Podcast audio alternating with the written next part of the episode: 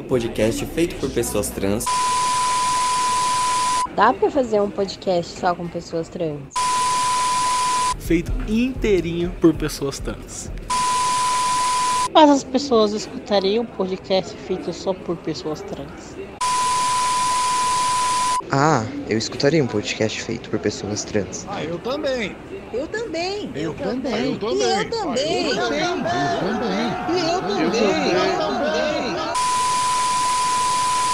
É isso então, equipe. Fechamos o lançamento para dia 30 de agosto.